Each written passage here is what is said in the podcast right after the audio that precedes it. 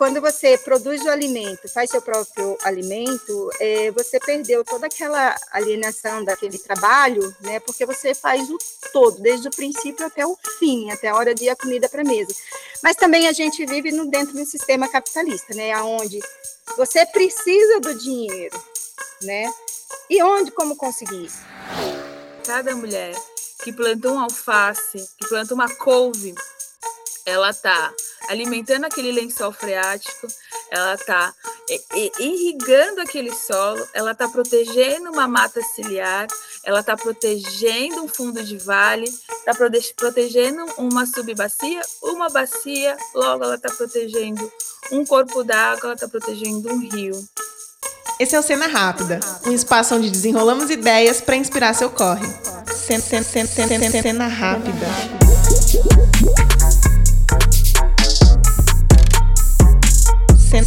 Cena rápida. Oi, gente, como estão por aí? Eu sou Evelyn Vilhena, esse aqui é o Cena Rápida, podcast quinzenal do Desenrola e Não Me Enrola, onde juntas, juntos e juntos a gente desenrola várias ideias. Para quem não sabe, o Cena Rápida é uma produção do Desenrola e Não Me Enrola, que é um veículo de jornalismo periférico que atua com formação e produção de conteúdos sobre e para as periferias. Bom, nesse episódio vamos trocar uma ideia sobre alimentação e emergência climática, como o plantio do alimento impacta a dinâmica do planeta e os processos ambientais. Essa conversa é com a Luzia Souza, agricultora e integrante da rede de agricultoras paulistanas periféricas agroecológicas, e com a Ellen Souza, que é geógrafa e atua com áreas protegidas, povos e comunidades tradicionais através da agricultura e meio ambiente. Ah, e antes da gente começar, se liga que aqui na descrição do episódio tem um link para as redes do Desenrola, para o portal de notícias e também para nossa campanha de financiamento, onde vocês podem apoiar o nosso jornalismo diverso e periférico a partir de R$ reais. E agora bora pro papo e a gente começa com a Luzia. Bora lá desenrolar esse papo? Meu nome é Luzia, eu, eu moro na zona sul de São Paulo, extremo sul de São Paulo, é, em Parelheiros. Aqui é, moro em um sítio onde eu sou agricultora e produzo alimentação. Estou aqui há, há seis anos. E esse trabalho vem sendo desenvolvido através de amigas, principalmente, a qual a gente, no começo foi muito difícil, eu vim sozinha para cá, o sítio estava abandonado há 20 anos, né, já há 20 anos, e aí eu decidi vir para cá por uma necessidade. Uma só não, várias necessidades, né? A principal dela era moradia e meio de sobrevivência, né? Vim com a ideia de construir uma casa para morar e plantar o próprio alimento, né? A ideia era essa, né? Mas como eu já trabalhava com educação, também comecei a pensar nesse processo de educação do campo, né? De fazer algum trabalho social nesse sentido, principalmente aqui no entorno, né? Mas, assim, foi passando-se o tempo, foi quando, há quatro anos atrás, né, eu conheci a Rapa. Aqui eu quero voltar um pouquinho e contar que a Luzia nasceu na Paraíba, se mudou para São Paulo com 12 anos de idade e antes de morar em Parelheiros, a Luzia já morou no Jardim Ângela, também zona sul de São Paulo, e trabalhava com educação popular. Foi em 2017 que ela se mudou para Parelheiros, em um sítio que era dos pais dela, e começou a plantar ali naquele sítio. E aí, em 2019, a Luzia se conecta com a RAPA, que é a Rede de Agricultoras Paulistanas Periféricas Agroecológicas. A partir desse encontro com a RAPA, a Luzia começa a entender seu trabalho enquanto agricultora de uma outra forma.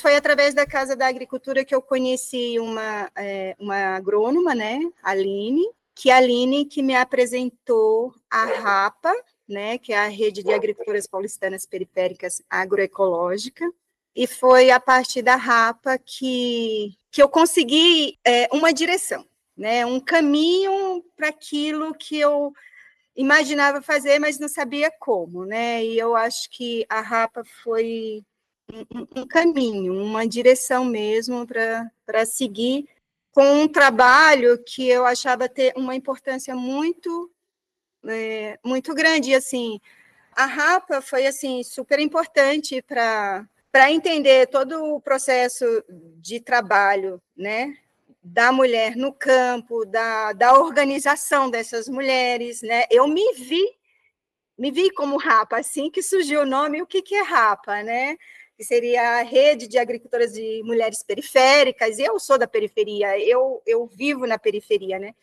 Então, isso para mim, assim, foi. Falei, cara, é, é aqui, é aqui que eu vou, né? E quero entender como que é essa organização e fui me envolvendo e fui conhecendo as mulheres, a qual eu participei também. É, no começo eu não entendia muito bem ou praticamente nada de como funcionavam as políticas, né? A ação dessas mulheres e estou vivenciando. De, eu acho, acho que ainda tenho muito que aprender, né? Mas assim, eu, eu já consigo sentir e viver é, e saber o quanto que é importante, o quanto fortalece a gente, sabe, como, como agricultora, como produtora, como mulher dentro da periferia. Bom, e o que é a RAPA? A Rede de Agricultoras Paulistanas Periféricas Agroecológicas, criada em 2018, é uma iniciativa que reúne agricultoras que atuam principalmente a partir da agroecologia. Calma, que logo mais a gente volta nessa parte da agroecologia. Em resumo, a RAPA surge para conectar agricultoras e juntas trocarem saberes, pautarem políticas públicas que levem em consideração a agricultura pensando gênero e também juntas participam de feiras, fóruns públicos, conselhos, além de estarem conectadas falando sobre produção, precificação, sementes, autonomia financeira e muito mais. A Luzia é uma das agricultoras que faz parte da rede de agricultoras paulistanas periféricas agroecológicas, que reúne muitas outras em vários territórios. O impulso que a RAPA traz para a gente a partir dessa organização das mulheres é justamente esse: a gente saber, é, a gente se fortalecer, a gente ter um espaço de a gente lutar pelos pelas políticas públicas, que eu é, é um direito, a gente poder ter campo de formação, né, para a gente se aprimorar e, e, saber onde ir, como fazer e como se, como produzir, principalmente dentro da, da organização de produção, o escoamento do, do daquilo que a gente produz, as feiras, é, e, e esse fortalecimento. A Luzia conta como o trabalho enquanto agricultora e também a partir da conexão com a Rapa foi mudando a forma dela olhar para esse processo de plantio. O dia a dia aqui no sítio é, é intenso. Começa a partir das 5 horas da manhã, tá? A gente começa desde o princípio. Então, assim, é olhar a terra, perceber a terra, o que ela, o que ela é capaz de trazer para a gente, o, o cuidado desde o princípio da, do tirar o mato, né, ver que tipo de mato tem ali, ver o tipo de, de, de cultura que você pode plantar, né, fazer o preparo do adubo, fazer é, ver semente, ver como plantar, entender tudo isso. Quando você produz o alimento, faz seu próprio alimento, é, você perdeu toda aquela alienação daquele trabalho, né? Porque você faz o todo, desde o princípio até o fim, até a hora de ir a comida para a mesa. Mas também a gente vive no, dentro do sistema capitalista, né? Onde você precisa do dinheiro, né? E onde, como conseguir? E aí a Rapa entra nesse, né? Trazendo uma super organização de feiras, né? De espaço para escoar, porque além da gente plantar o nosso próprio alimento, sobra um pouquinho para você também poder fazer esse movimento de se autossustentar também, né? É preciso. No sítio da Luzia tem muita coisa. Tem plantação de feijão, de milho, mandioca, abóbora, batata doce, banana, de hortaliças a frutíferas. E junto com ela também trabalham lá no sítio o filho e o neto da Luzia e uma amiga que veio de Curitiba. Os alimentos que plantam no sítio eles consomem no dia a dia e também comercializam em feiras. E aí uma coisa muito importante para a gente prestar atenção é essa próxima fala da Luzia. Nós como mulheres pobres, a gente não, acho que a gente nunca vai chegar ou é, acumular capital. A gente não tem, eu nunca me passou, não tenho essa pretensão e nem quero, mas eu quero cuidar da vida. A vida para mim é isso, é a gente cuidar uma da outra, é a gente poder alimentar uma outra, e é o que a Rapa faz. Eu me sinto acolhida, eu me sinto protegida, forte, né? Porque quando a gente consegue ir para a feira, encontrar várias mulheres diferentes, com vários tipos de cultura ali, sabendo que elas estão produzindo, e, e assim, eu, eu saio da feira cada vez assim, é, mais feliz. Depois dessa fala da Luzia sobre pensar o plantio não como um meio para acumular capital, mas como uma forma de curar da vida, a gente já passa a ter pistas da relação entre alimentação e emergência climática, né? E quem vai falar sobre essa ligação entre agricultura, alimentação e emergência climática é a Ellen Souza, que é geógrafa e atua com áreas protegidas, povos e comunidades tradicionais através da agricultura e meio ambiente. E a Ellen também é uma das articuladoras da rede de agricultoras paulistanas periféricas agroecológicas o processo agroecológico, né, o processo de cuidado da terra, é, manusear a terra, é, eu vou se lembrar uma pessoa muito importante nesse contexto, que é a Ana Primavesi, né? Quando a gente está falando de pesquisa do solo, né? Quando a gente está falando de manejo da terra, é, não tem como não lembrar dessa mulher que traz reflexões sobre solo fértil, né, solo saudável, pessoas saudáveis. É, então, que não faz sentido nós produzirmos algo que vamos comer com veneno. E o que, é o veneno? É o agrotóxico, né? É, é, é os, os, processos químicos para combater algumas pragas. E essas pragas, elas são pensadas também é, em como alavancar um processo capitalista de vendas de sementes, de vendas de produtos químicos, de industrialização, de gerar aí um alimento em larga escala é de monocultivo, né? Ou seja, né, de uma produção é, única é, de alimento em terras muito grandes né? Ou seja, a gente acaba tendo o mesmo produto sendo replicado diversas vezes na, no mesmo solo, é, e aí é óbvio, é um desgaste também, né? Porque você não tem diversidade ali. Olhar esse, esse microecossistema que ali existe e pensar de uma forma linear e aí fluida com com a produção e o ecossistema que exi já existe ali, é a agroecologia. É você trabalhar o solo, o alimento e a biodiversidade que ali existe, contribuindo para a própria existência humana. A Ellen traz que quando a gente chega em um ponto no qual o planeta já não aguenta mais o modo de vida capitalista, colonial, as coisas precisam mudar. E isso também envolve a agricultura. O processo de cuidado né, é, da forma de se alimentar, ele impacta totalmente na dinâmica do planeta com relação ao superaquecimento, é, com essa pauta das emergências climáticas, né? Esse modo de produção que nós temos hoje, ele, ele não é sustentável, ele não é sustentado e, e ele já está inviável para a subsistência humana. É, é esse descompasso né, é, do clima. Ele não está nas, nas, suas estações como nós conhecemos, né? É, no, na primavera, verão, no outono e no inverno, onde a gente já conseguiria prever, né? A gente conseguiria prever o que plantar, quando colher, né? As formas de manejar a, aquela lavoura. Hoje, com essas mudanças drásticas do clima, fica muito difícil prever isso, porque ao mesmo passo que você está prevendo que daqui a um mês vai chover, é, passa dois dias, cai um temporal que permanece por quatro e você perde tudo.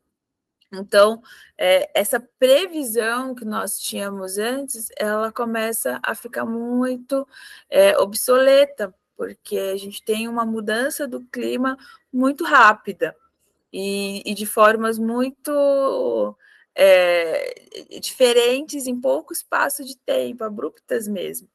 Então, prejudica as pessoas que estão na, no, na plantação, né? É, quem está manuseando essa, essa terra e quem está produzindo.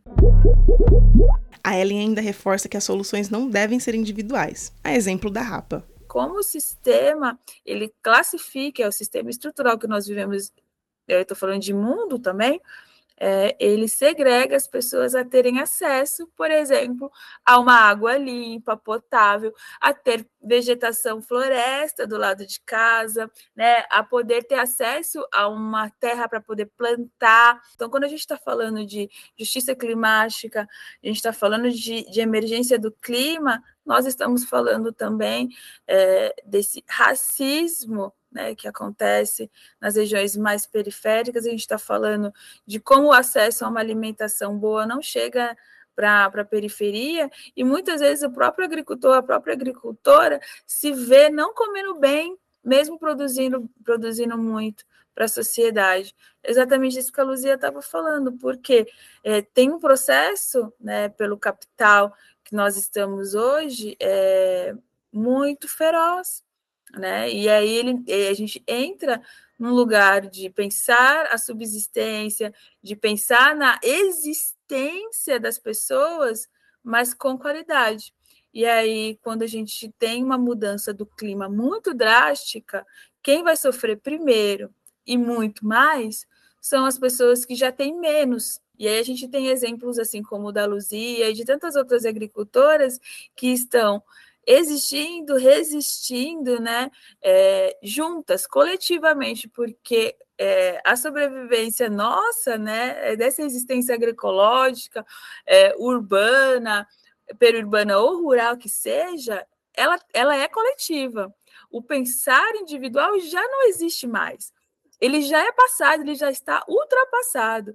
O pensar hoje vai ter que ser sempre no coletivo, com e para as pessoas, porque se não pensar assim, o individual, né? Assim como a gente vê é, pessoas é, degradando aí o meio ambiente, isso não, não funciona mais. Enquanto não se, não se entender que o processo todo precisa ser coletivo, participativo, colaborativo, nós continuaremos indo para uma destruição é, do, do clima muito rápida. E aí eu tô falando de rapidez assim a nível cometa. E se ainda restam dúvidas sobre a importância de agricultoras como a Luzia e tantas outras que compõem a Rapa e também espalhadas pelos territórios, a Ellen dá o papo. Olha só, cada mulher que planta um alface, que planta uma couve, ela tá alimentando aquele lençol freático, ela está irrigando aquele solo, ela está protegendo uma mata ciliar, ela está protegendo um fundo de vale, está protegendo uma subbacia, uma bacia, logo ela está protegendo um corpo d'água, ela está protegendo um rio. Sem água, nós não existimos. Sem água, nós não temos alimento. Isso é só um ponto. Isso é só um ponto de como essas mulheres, isso me emociona bastante, de como essas mulheres da Rapa estão protegendo a vida. Esse é um ponto extremamente importante, porque quando a gente está falando de eu estou plantando a minha couve, o meu repolho, eu estou protegendo aquele ambiente. Eu, além de eu alimentar saudavelmente as pessoas, eu estou protegendo a natureza. Quando a gente vai olhar o mapa e ver aonde estão as produções das mulheres da Rapa na cidade de São Paulo, a gente vê natureza. E a gente não vê pouca natureza, não. Vemos muita natureza. E essas mulheres estão fazendo com que a cidade de São Paulo esteja aí num marco de proteção ambiental com os seus corredores, corredores ecológicos fragmentos de vegetação onde não existia, recuperação de solo, recuperação de mata aonde não existia. Porque nós somos pessoas que manuseamos e manejamos a terra desde os primórdios. Mas na cidade a gente começou a deixar isso de lado para consumir o que já estava pronto. Quando essas mulheres fazem o inverso desse movimento de é, abandono da terra na cidade e de consumo dos produtos já produzidos, e elas começam a plantar, começam a produzir seus próprios alimentos, elas começam a fazer o inverso. Né? E aí eu, eu, vou, eu vou colocar aqui que é o, o, o que o Nego Bispo sempre fala, né? Que elas estão indo contra o colonialismo, né? Então é o contra o colonial, elas estão realmente saindo dessa bolha, né, que nós sempre somos colocados na cidade. Pensar em emergência climática a partir da alimentação é também falar de ações coletivas e iniciativas como a RAPA, que reúne agricultoras que entendem a terra como continuidade da vida e não como um meio de enriquecimento financeiro. E aí preciso reforçar uma coisa que falei lá no começo, só para a gente não esquecer. No sítio da Luzia tem feijão, milho, mandioca, batata doce, abóbora, banana, hortaliças, uma variedade de alimentos. Repara só, variedade de alimentos. É muito diferente do plantio de um único alimento, a monocultura, como a Ellen comentou, com o objetivo em geral financeiro, que usa uma enorme quantidade de terra, de agrotóxicos, o que ao longo do tempo gera um desgaste desse solo e aí vai contribuir no processo de desmatamento. E esse papo sobre monocultura é longo que só. Como bem apontou a Ellen, para além de plantar alimentos saudáveis, essas agricultoras estão cuidando e protegendo o ambiente e por aqui a gente escutou bons exemplos disso. E esse cuidado se dá a partir da diversidade de alimentos que respeitam a biodiversidade do solo e também ao pensar o plantio ligado às questões sociais. Mas quem apoia esse tipo de trabalho? Olha, a quebrada aponta soluções e caminhos. Mas será que as pessoas que enxergam a terra como possibilidade de lucro estão preocupadas com o clima? Quando você consegue produzir, né, e você você vê aquela planta crescendo, né, aquela sementinha que você colocou na terra, e ela começa a desenvolver, e ali você tira o seu próprio alimento, você faz a sua comida, né? E aí, assim, aqui aqui no sítio, é, eu me vejo assim como um, um, ser novo. Eu, eu aprendi, eu aprendi com olhando as coisas, a natureza e a observar como a natureza se parece com a mulher.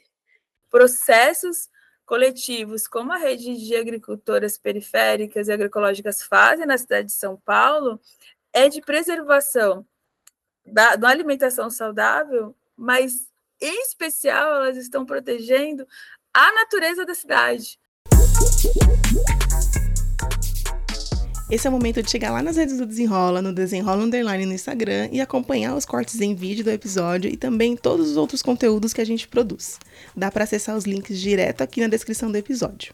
E aí, antes de dar tchau, que tal deixar um comentário, seu joinha ou a sua curtida por aqui? Isso também nos ajuda bastante. O Cena Rápida é um podcast quinzenal, disponível sempre às quartas no Spotify, Google Podcasts e no nosso canal de vídeos. Por aqui, seguimos com ideias desenroladas para inspirar seu corre. Um beijo e até o próximo episódio.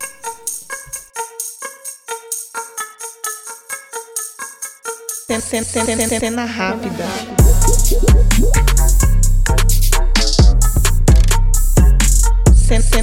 Cena rápida. Roteiro, apresentação e entrevistas por mim, Evelyn Vilhena. Distribuição por Thaís Siqueira e Samara Santos. Produção audiovisual por Pedro Oliveira, identidade visual Flávia Lopes, vinheta e edição por conta do Jonas Rosa.